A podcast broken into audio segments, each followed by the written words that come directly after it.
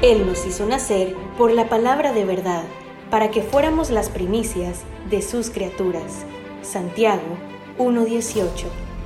Bienvenido al podcast de Iglesia La Hermosa Ministerio Ebenecer con el pastor Jimmy Berganza.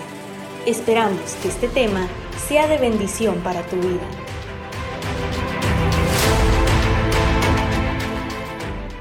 Quisiera empezar hablándole eh, algunas reflexiones. Este no es el tema, ¿verdad? Pero hacerle unas reflexiones a manera de introducción. Y quiero decirle que las buenas nuevas que el Señor nos ha enviado este año eh, es que Él va a levantar nuestra cabeza. Él, es un tiempo de levantar nuestra cabeza. Y eso lo vimos en una de las versiones donde se habla de la reivindicación de Sara, ¿verdad? Porque Sara fue reivindicada y la Biblia lo dice, que el, dinero que dio Abimelech era para reivindicarla. Entonces, eh, una de las versiones dice, esto servirá para ponerle venda a los demás y que tú quedes justificada ante ellos. Eso dice una de las versiones. Pero otra versión dice, esto servirá para que tú puedas ver a los ojos a los demás. Tú puedas levantar tu cabeza y puedas ver a los ojos a los demás. Ese es, es el año de la reivindicación donde nos dicen, tú vas a poder ver a los ojos de los demás. Entonces yo, yo veía es levantar nuestra cabeza. Claro, hay otras cosas en este año, digamos, una de las cosas que hemos entendido y también vamos a tener que verlo, es que los adversarios del Evangelio este año les va a ir feo, hermano. Los que se metan con la iglesia, les va a ir feo.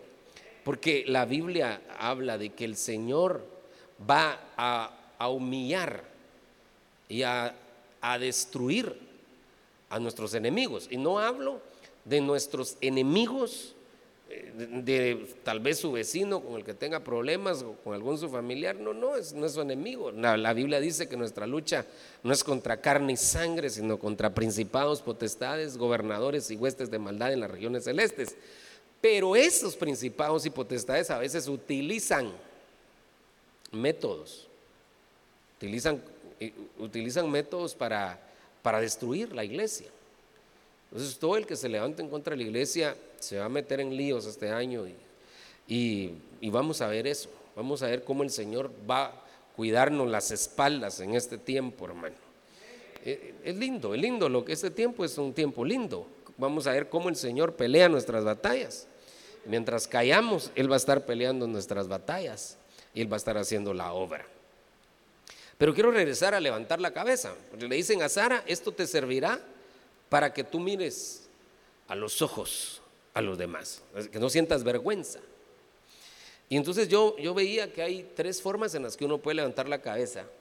Dos son incorrectas y una es la que tiene que ver con la reivindicación. Uno puede levantar su cabeza por orgullo. Sí, yo lo hice y qué. ¿Y qué? ¿Qué? ¿Qué? ¿Qué? Si así soy yo, ¿y qué? ¿Qué? ¿Verdad? y ese es el impío. Porque el impío dice la Biblia que alza sus ojos y sin temor de Dios. E, ese, ese es el impío. Y, por orgullo levanta su cabeza y dice, no, pues yo, yo aquí, yo lo hice y no me importa. Entonces, no, no estamos hablando de eso, de levantar la cabeza por orgullo. La otra forma es levantar la cabeza porque uno tiene cauterizada la conciencia.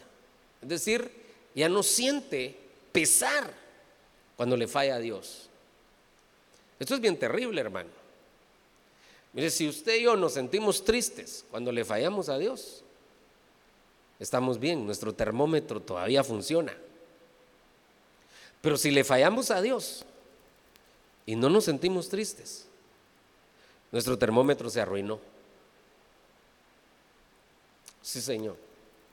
Entonces, la Biblia habla. Dice, estos, dice la Biblia, tienen cauterizada la conciencia. Y, son alborotadores, son impíos, infiltrados, empieza a hablar la Biblia, pero, pero el problema es que tienen cauterizada la conciencia. Entonces no se trata de que yo levanto la cabeza porque sencillamente fallo y ya no, ya no siento pesar. Eso tampoco está bien. Entonces habría que revisar nuestra brújula. y revisar si nuestra brújula está bien, porque puede ser que yo le falle al Señor y no me sienta triste, no me no sienta pesar y no busque eh, perdón, no busque restauración. entonces no puede ser, mi, mi conciencia estaría cauterizada. Pero la tercera forma en la que se levanta la cabeza, y esa es la que tiene que ver con la reivindicación, es porque Dios la levanta. Y eso es lo que está diciendo. Él es escudo alrededor de nosotros.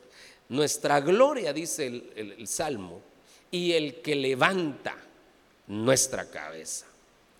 Entonces, Él es el que va a levantar nuestra cabeza. Este año la reivindicación no funciona que uno levante su cabeza por orgullo. No. Ni funciona porque tengo cauterizada mi conciencia. No. Sino va a funcionar porque hay un pueblo arrepentido delante de Dios, un pueblo que quiere comenzar este año limpio. Ese debe ser nuestro anhelo. Yo le, decía al Señor, yo quiero comenzar este año eh, sintiéndome limpio ministrando esa limpieza al pueblo. Que, que empecemos este año limpios delante de Dios y con ese deseo de limpiarnos. Empecemos bien.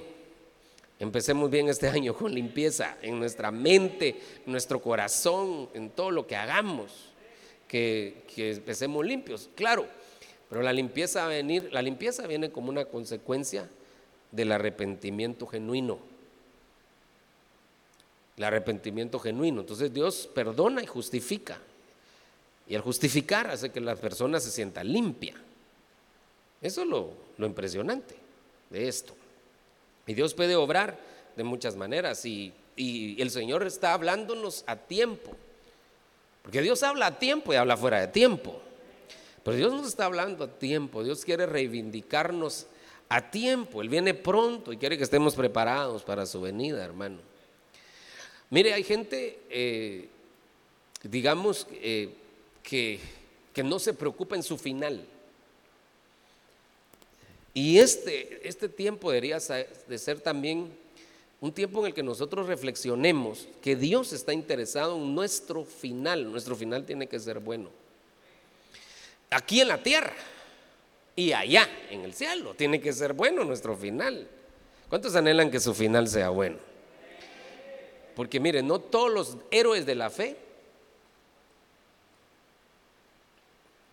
terminaron bien aquí. Sí terminaron bien, Dios lo reivindicó. Pero después, en otra dimensión, le voy a poner un caso. Después de Jesús, dice la Biblia que no se ha levantado otro profeta como Moisés.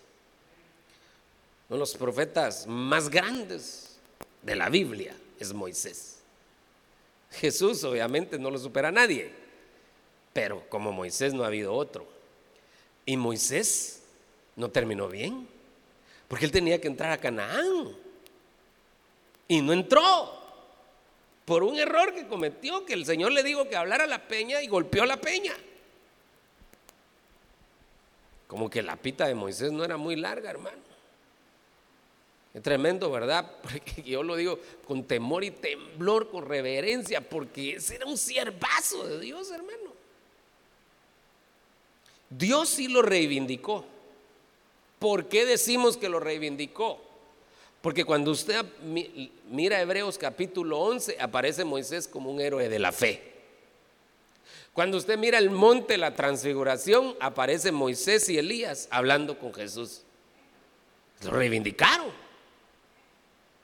Y también el pueblo lo reivindicó. Porque el pueblo, ¿cómo lo reivindicó el pueblo? Porque le dicen a, a Josué, Usted puede leer ahí el libro Josué y aparece, no sé si son cuatro veces, aparece, esfuérzate y sé valiente, esfuérzate y sé valiente.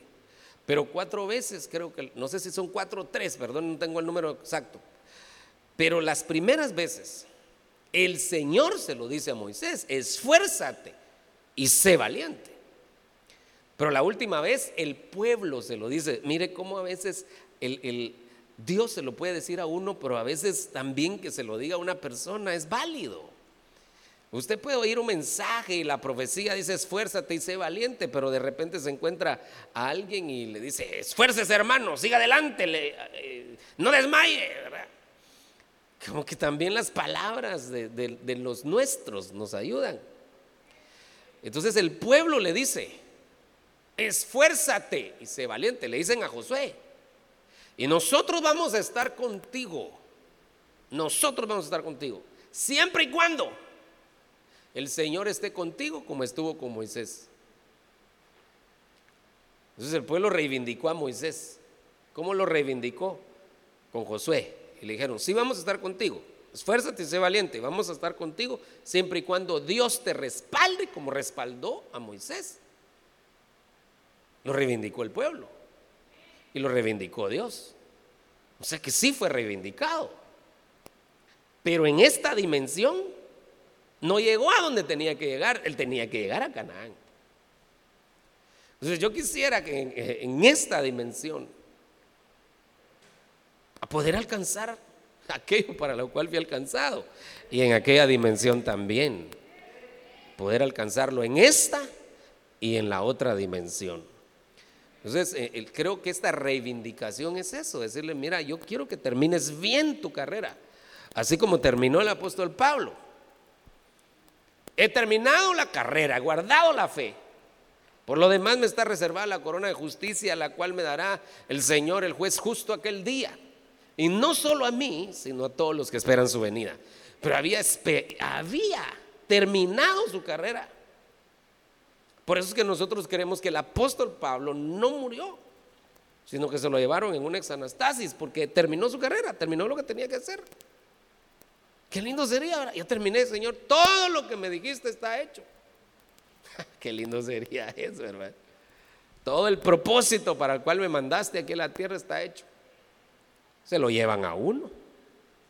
Si estamos aquí es porque no, hemos terminado de hacer lo que tenemos que hacer. Amén. Bueno, entonces eh, la reivindicación es levantar la cabeza. La reivindicación es que el Señor quiere que terminemos bien nuestra carrera. Dígale al que está en la par suya, el Señor quiere que termines bien tu carrera que no termines amargado, empurrado, no termines como viejito necio, ¿verdad? Porque la Biblia dice que es mejor un joven pobre y sabio que un rey viejo y necio, dice, ¿verdad?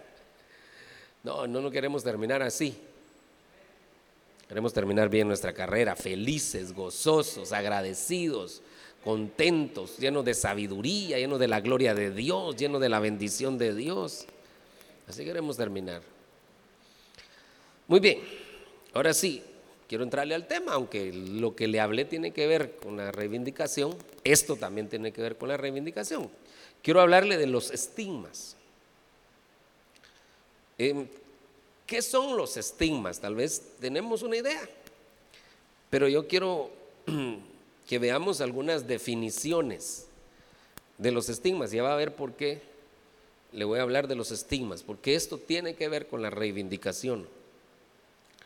Estigma quiere decir marca, mancha, afrenta, mala fama. Y algunas de esas cosas pueden ser por, por errores que uno cometió o no. Por ejemplo, digamos, una afrenta. Es algo que, tal vez da pena o da vergüenza. Ah, pero esto puede ser, por ejemplo, una jovencita, un jovencito que, que fue violado en su niñez, tiene esa afrenta y lo afectó, lo afectó en su autoestima o la afectó en su autoestima. Entonces, al afectarlo en su autoestima, también le afecta en su relación con los demás, porque hay una afrenta, hay una afrenta. Cree que todo el mundo le juzga, tal vez nadie sabe, pero afectó su autoestima. Pero digamos una mancha, que también es un estigma, una mancha es que si se supo, que, no es exactamente lo mismo, porque la mancha si se supo, la jovencita los jovencitos se, se comieron el pastel anticipadamente, ¿verdad?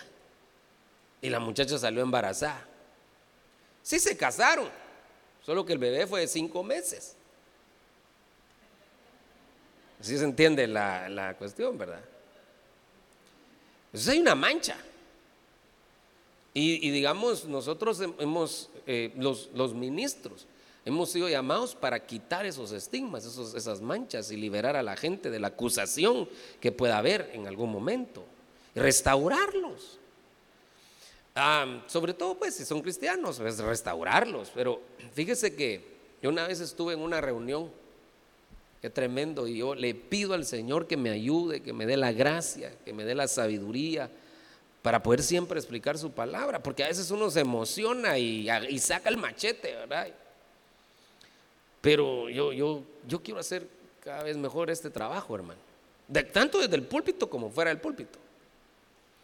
Yo quiero arder en el púlpito, quiero arder en el escritorio quiero arder en mi vida personal individual, eh, familiar, secular.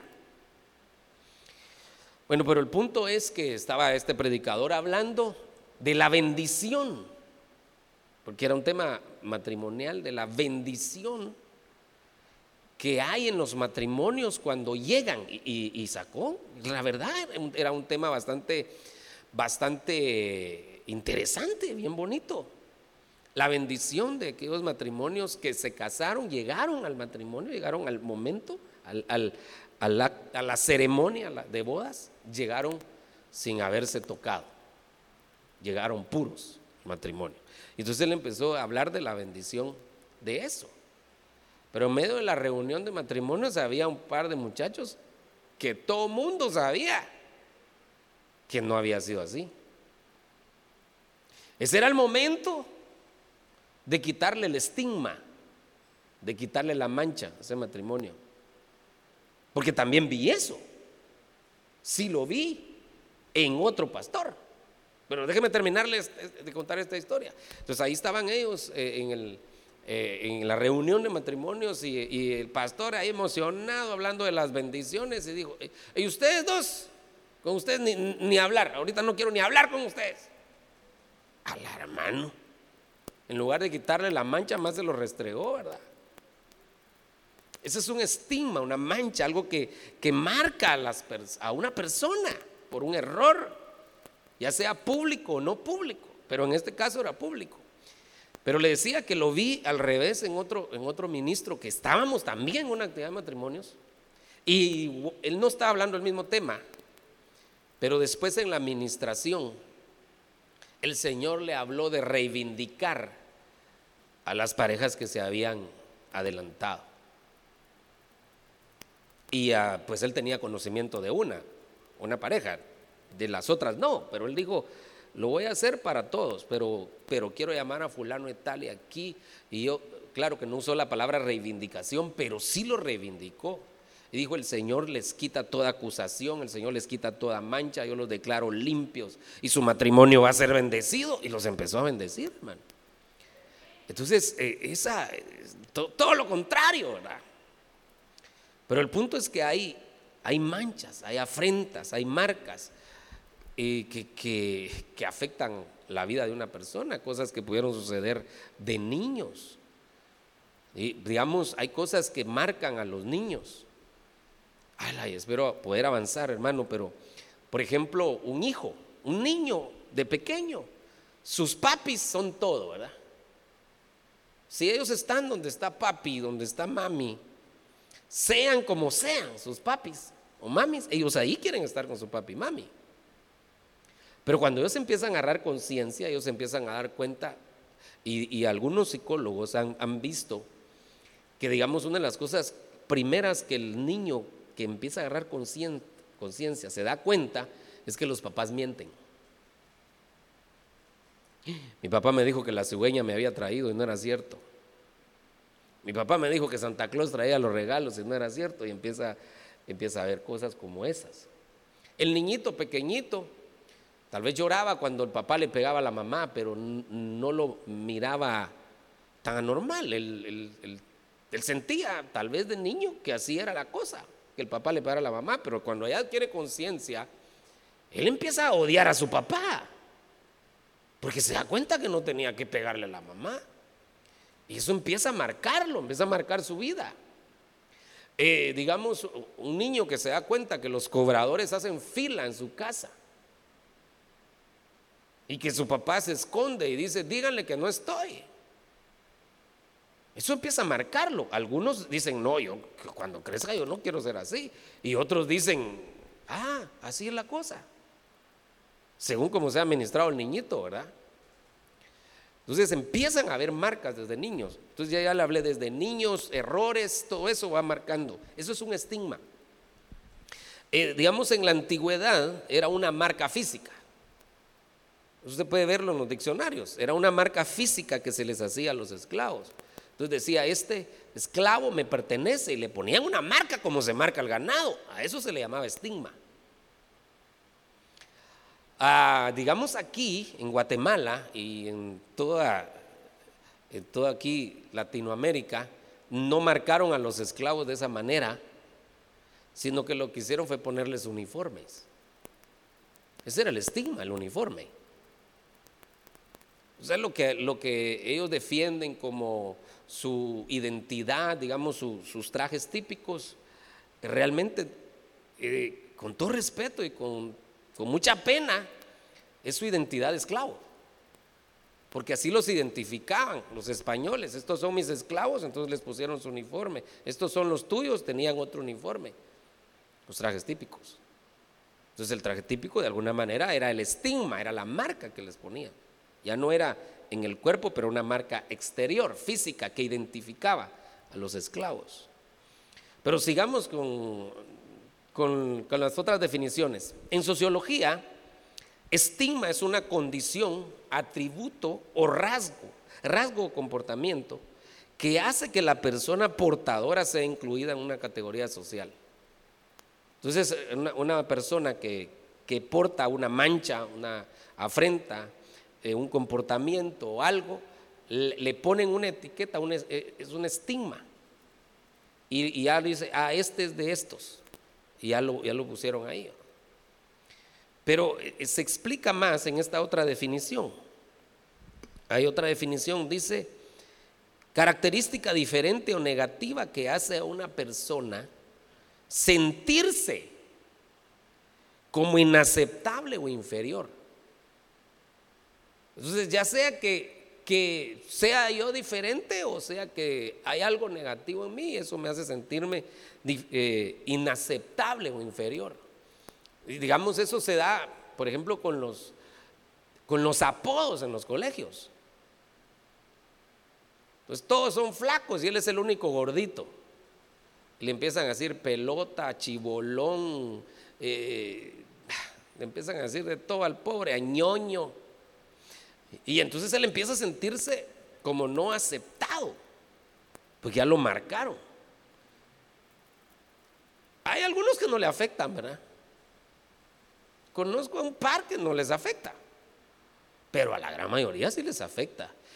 Eh, y hay otros que son muy flacos. Vos sos un chiribisco, un palillo, una pajía, un bejuco, no sé qué más le dicen, ¿verdad? Y le empiezan a decir, entonces los empiezan a marcar y los apartan. A veces hay algunos muy introvertidos, este es, este es mudo. Pero saber qué problemas tiene en su casa, pero lo empieza, el mudo, muchachos, llamen al mudo. Empiezan a ver cosas y son estigmas. Pero mire cómo lo dice esta otra definición. Es una etiqueta regularmente negativa que la sociedad impone a una persona por sus rasgos, características, forma de pensar o errores cometidos. Esta, es la definición que más mm, eh, quiero adaptar a lo que le quiero hablar. Es una etiqueta. Usted sabe que los, los humanos somos muy dados a etiquetar. Somos muy dados a este es bravo, este es mentiroso y, les ponemos la etiqueta. Sí, pero tal vez es bravo, pero es correcto. Y no, no miramos esa parte. Ah, este sí es alegre, este es bromista, sí, pero es mafioso. Entonces, a veces eh, etiquetamos al bravo, lo descalificamos y resulta que el otro también tiene. Todos tenemos nuestros defectos, virtudes y defectos, pero más, más la sociedad etiqueta por los defectos que por las virtudes. Y aún en la misma casa hay etiquetas, a veces, hermano. Entonces, eh, eh, etiquetas, a veces eh, aún en la iglesia se pueden haber etiquetas que, que, se pongan, esos son estigmas, hay una etiqueta que la sociedad, que la sociedad opone, pero, pero miren lo que dice, vamos a volver a leer. Etiqueta regularmente negativa que la sociedad impone a una persona por sus rasgos. Entonces, este es negro, este es chino, ah, ya, los empieza a etiquetar, aunque no sea chino, que sea coreano, pero a todos les decimos chinos, ¿verdad? Por sus rasgos, características, forma de pensar, entonces piensa diferente, ya lo etiquetó y ya este no. Le puso cruz y calavera, sin respetar su opinión, porque todos podemos tener una forma de pensar diferente. Pero la última forma, la última cosa, errores cometidos. Entonces se etiquetan a las personas por errores cometidos. Y le voy a poner algunos ejemplos, entonces ya bíblicos, de estigmas. Ese es un estigma, ¿verdad? Ella tendrá alguna característica que los demás no tienen, pero eso no quiere decir que sea normal. Y estamos llegando a un tiempo donde esto se está dando al revés. Lo que antes era anormal y se señalaba, eso anormal se está volviendo normal. Y mientras más normal seamos nosotros, más anormales vamos a ser. No sé si lo hice bolas con eso, ¿verdad? Usted quiere tener una familia normal, cada vez va a ser más anormal. Qué lindo, ¿verdad?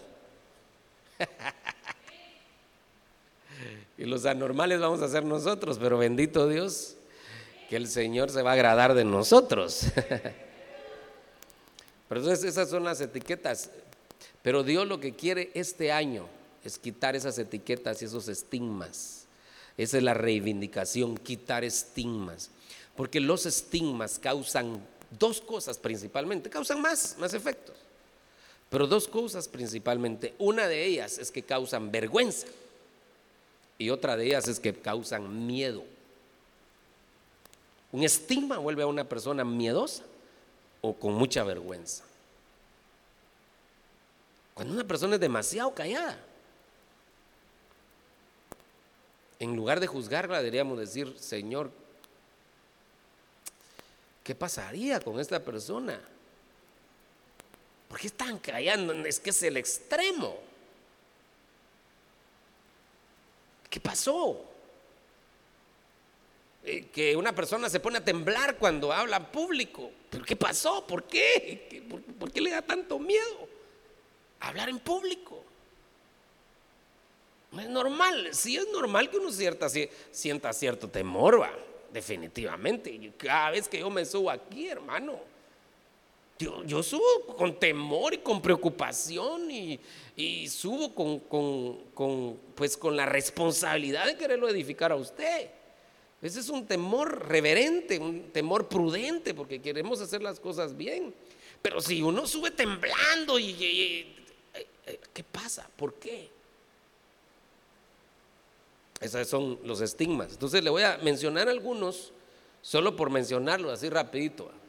El estigma de Eva, que afectó a las mujeres hasta que el Señor vino en la cruz del Calvario. Usted acuérdese que por culpa de Eva Ay, Señor, la humanidad cayó, ¿verdad? Y, el apóstol Pablo, más adelante, habla de, de la reivindicación de la mujer porque dice en Cristo, no hay hombre ni mujer. Valemos la misma, el mismo precio, la sangre de Cristo. Lo único que en el gobierno de Dios debe haber un orden. Y al haber un orden debe haber una jerarquía. Y la jerarquía es que el hombre la cabeza y la mujer se debe sujetar. Pero ya no es porque la mujer falló, sino que el apóstol Pablo lo dice claramente. Es porque la mujer procede del hombre.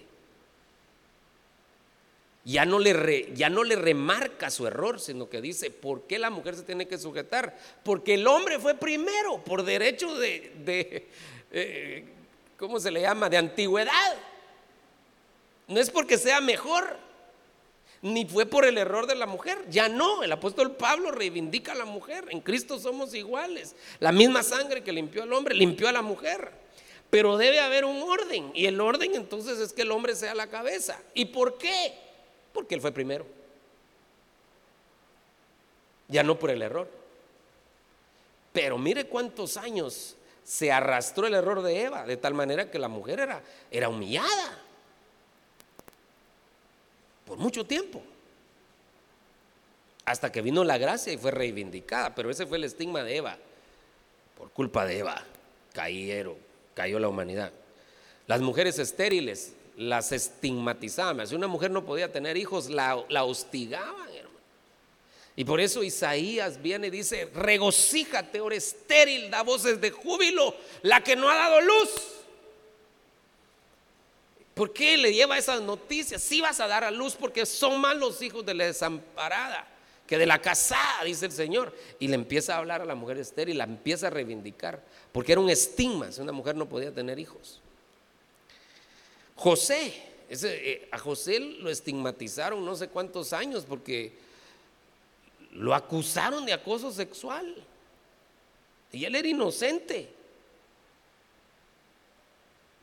Entonces imagínense que en todo Egipto se sabía que él había intentado violar a la mujer de Potifar. Es un estigma que tenía y no era cierto. Tremendo, hermano. Como, digamos, cuando alguien lo, lo, lo agarra la policía, ¿verdad? Que por cierto se, saltan algunos procedimientos jurídicos cuando se dan esas cosas, porque, porque la constitución dice, nuestras leyes lo dicen, que toda persona se considera inocente hasta que se demuestre lo contrario. Pero si a alguien la acusan de algo, la acusan, no se lo han comprobado. Pueden acusar a un hombre de que le pegó a su mujer, pero se lo tienen que comprobar. Pero si lo acusaron y lo metieron al bote, ya le pusieron el estigma. Y no ha sido juzgado. Pero así es nuestra sociedad. Para, para la sociedad, todos los que están en la cárcel son culpables. Y no necesariamente es así. Y algunos la prensa ya los hizo pedazos y no era cierto lo que se decía. Eso le pasó a José. Lot, el estigma de Lot, ¿verdad, hermano? Que, que tuvo hijos con sus hijas, el incesto. Qué tremendo, ¿verdad? Que, que marcó a sus generaciones marcó a sus generaciones. Qué, tremendo, hermano, porque eso también tenemos que ver, porque la responsabilidad que tenemos los padres de guardarnos y de buscar a Dios, porque nuestros errores también pueden marcar a nuestros hijos. Sí, hermano, de, veras, yo, yo quisiera que, que mis hijos se sintieran bendecidos de ser mis hijos. Y, que dijeran, este, gracias Señor por mi papá, él es correcto, lo que dice en el púlpito, más o menos se parece con lo que vive en la casa, ¿verdad? Y no que mis hijos estuvieran diciendo, mi papá dice una cosa en el púlpito, pero en la casa es otra cosa. Le pega a mi mamá, le debe a medio mundo. Eh, no, yo no, yo no quiero eso. Pero el caso de Lot, su error, porque su error comenzó desde que se fue a Sodoma. Y después que se dejó embriagar por sus hijas y, comete el incesto, pero eso arrastró a sus generaciones. Tamar, ¿cómo le decían a Tamar? No me voy a pedir la cita bíblica, pero cuando uno mira el contexto, a Tamar le decían la viuda negra.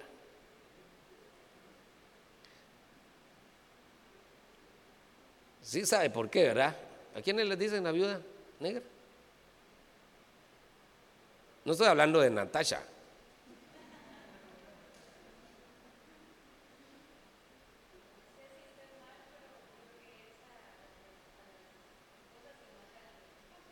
Sí, que se casan y al ratito el esposo se muere o lo matan. Pues es un estigma, pero, no era cierto. Fíjese que Tamar ya llevaba dos. Ya se había echado dos maridos, pero no que ella los hubiera matado. Dios los mató. Dios mató a sus maridos. Eso dice la Biblia. Pero la gente no sabía que Dios los había matado, la gente solo sabía que se habían muerto. Entonces, Judá, que tenía tres hijos, ya dos se habían muerto, entonces dijo, ya el tercero ya no se lo doy. Y tenía la obligación de dárselo porque el, hermano le tenía que levantar descendencia al, al muerto. Y Judá no se lo quiso dar. ¿Por qué no se lo quiso dar? ¿Por qué no le quiso dar su tercer hijo a Tamar? Porque tenía miedo que se muriera también. Entonces, ¿cuál era el estigma de Tamar? Que se echaba a sus maridos. Pero no era cierto. Entonces son estigmas, etiquetas que a veces se dan y no son así. Y aunque sean así, como en el caso de Eva, hay reivindicación. Ese es el año de la reivindicación. Seamos culpables, hay justificación. Seamos inocentes, hay absolución, pero es reivindicación. No sé si le da gracias al Señor por la reivindicación, ¿verdad? La samaritana, ¿cómo la conocían? ¿Sabe cómo le decían a la samaritana? Vasito de agua. ¿Por qué le decían vasito de agua? Porque no se le niega a nadie. Así le decía. Ese era el estigma. Y se, se convirtió. Si sabe de qué le estoy hablando, ¿verdad, hermano? Se ha leído la historia de la samaritana que ya llevaba cinco maridos, bueno ya, estaba con el sexto, pero ella no los había matado, pero sí había cambiado maridos, como cambiarse ropa.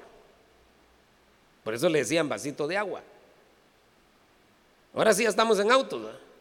Y el Señor viene, la reivindica y se convierte en la primera mujer evangelista de la gracia. Se va a predicar. ¿Y quién callaba a esa mujer, hermano?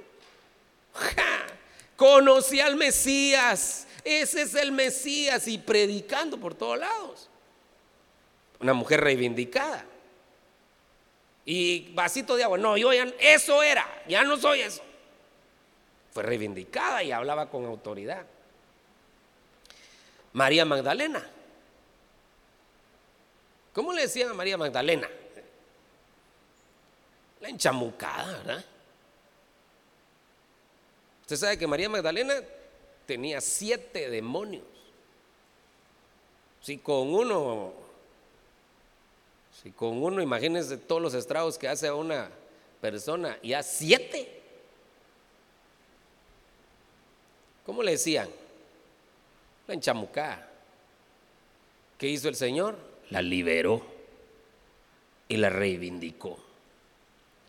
Entonces yo le estoy hablando aquí de casos que, fueron estigmas que se dieron, pero que el Señor fue reivindicando a cada uno según fuera. El que, fue, el, que era inocente lo reivindicó demostrando su justicia.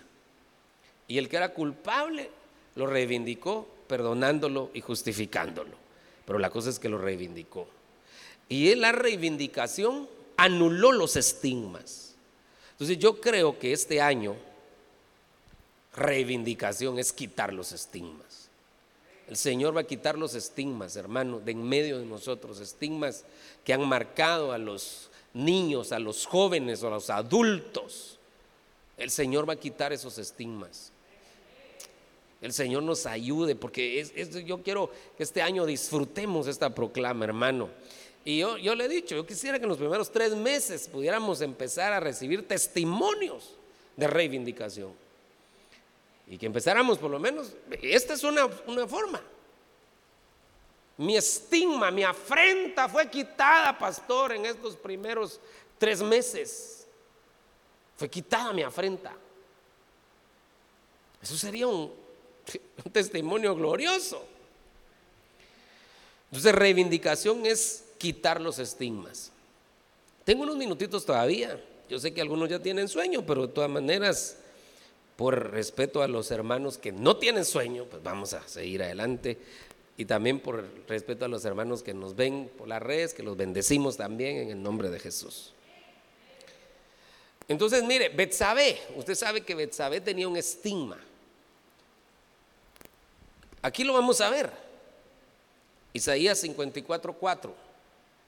No temas, pues no serás avergonzada, ni te sientas humillada. Mire lo que el Señor dice, esta es reivindicación. No temas, pues no serás avergonzada. Eso es reivindicación. Ni te sientas. Entonces, la reivindicación también tiene que ver cómo me siento. No te sientas humillada. Esas son las buenas noticias que el Señor tiene para nuestra vida hoy. No te sientas humillada, no te sientas humillado, aunque hayas fallado. No te sientas así. No temas, no serás avergonzado. Pues, y dicen, no, ni te sientas humillada, pues no serás agraviada, sino que te olvidarás de la vergüenza de tu juventud. Entonces hay aquí dos cosas, algo que pasó en la juventud que le causa vergüenza. Y de lo propio de tu viudez, eso es lo que nuestro apóstol ha hablado, no te acordarás más. Entonces era una mujer que tenía un doble estigma. y encaja justamente con Betsabé porque Betsabé tenía una vergüenza de su juventud. ¿Cuál era la vergüenza de su juventud? Que había adulterado. Y su amante había matado a su marido. A la que, y su amante se llamaba David. ¿Sí sabe usted la historia? Mire, hermano, es que Betsabe era jovencita. Yo me imagino a Betsabe bien cuidada. Y su no tenía hijos. Pero ya era casada y su esposo se va a la guerra. Y ella se sale a bañar al patio. Y, esos baños que ella se estaba dando eran los baños de la purificación. Los baños de la purificación de la mujer lo que significaba era que ella había salido de su periodo. Esos eran los baños de la purificación.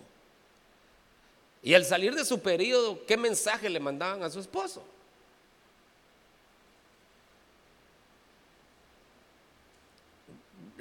piense eh, sin, sin morbo, pensemos sin, con oídos circuncidados, oigamos esto, hermano, pero esa es la verdad bíblica, ahí está. O sea, le estaba mandando un mensaje, pero su marido no estaba. Pero como si su marido no estaba, ¿cómo se baña la interperie? Sabiendo que desde la terraza del rey se miraba. Luego el rey la manda a llamar porque la ve y la manda a llamar y no, y no da, no da gritos. No se niega. Porque la ley decía que si una mujer era forzada y daba gritos, eh, todo el peso de la ley le caía al hombre y ella quedaba absuelta. Pero si no daba gritos, el peso de la ley le caía a los dos y, la Biblia no dice que ha dado gritos. Pareciera que no hubo mayor forcejeo. Bueno, adultera y producto de ese adulterio termina muerto su marido, David lo manda a matar. Eso fue un error de su juventud. Claro, después se casa con el rey. Su esposo trata de reivindicarla. Ahora David, ¿verdad? Sí, yo sé que te quedaste viuda, pero yo te voy a recibir y la, la recibe en el palacio real. Esa fue una forma de reivindicarla. Pero la gente que decía, ¿Qué decía la gente? Esta era una adúltera y por culpa de ella mataron al marido. Adúltera y asesina. Entonces, había cometido un error en su juventud, pero eso la arrastraba porque era, se había quedado viuda. Y ser viuda no es pecado, pero ¿por qué ella tenía un oprobio de su viudez? Porque se había quedado viuda porque ella misma había dado pie a lo que pasó. Sí me estoy dando a entender, ¿verdad? Ahora, no estamos, no, queremos restregarle ese error a Betsabe, ¿verdad? Si estamos hablando de reivindicación, porque fácil es hablar de los demás cuando no están, ¿verdad? Qué, qué chulo es hablar de los demás, ¿verdad, hermano? Entonces estamos hablando de Betsabe. que nos perdone Betsabe porque fue reivindicada tanto que está entre la línea genealógica de Jesucristo. Sí la reivindicaron. Pero el punto es que cómo fue reivindicada ella. Entonces lo que hemos entendido nosotros es que ella tuvo cinco hijos, eso lo explicó nuestro apóstol en la proclama y por eso es que estoy tomando ese caso, aunque hay más, vamos a seguir hablando de esto. Pero él explicó que ella tuvo cinco hijos. Y el número cinco es número de gracia y de misericordia. Reivindicación tiene que ver con la gracia de Dios y la misericordia de Dios para perdonar.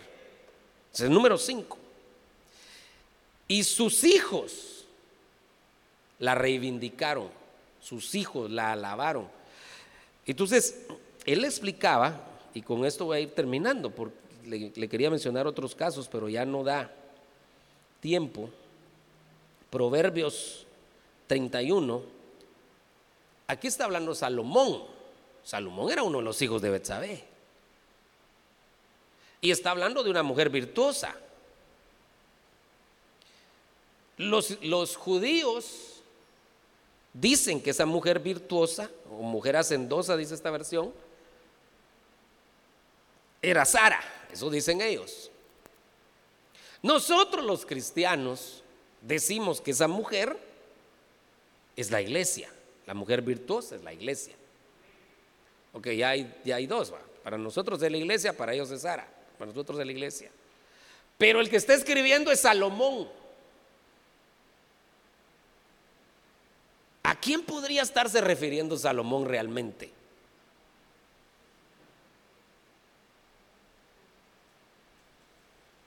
Porque el que está escribiendo es Salomón. Lo más seguro es que Salomón se estaba refiriendo a su mamá. ¿Y quién era su mamá? Betsabé.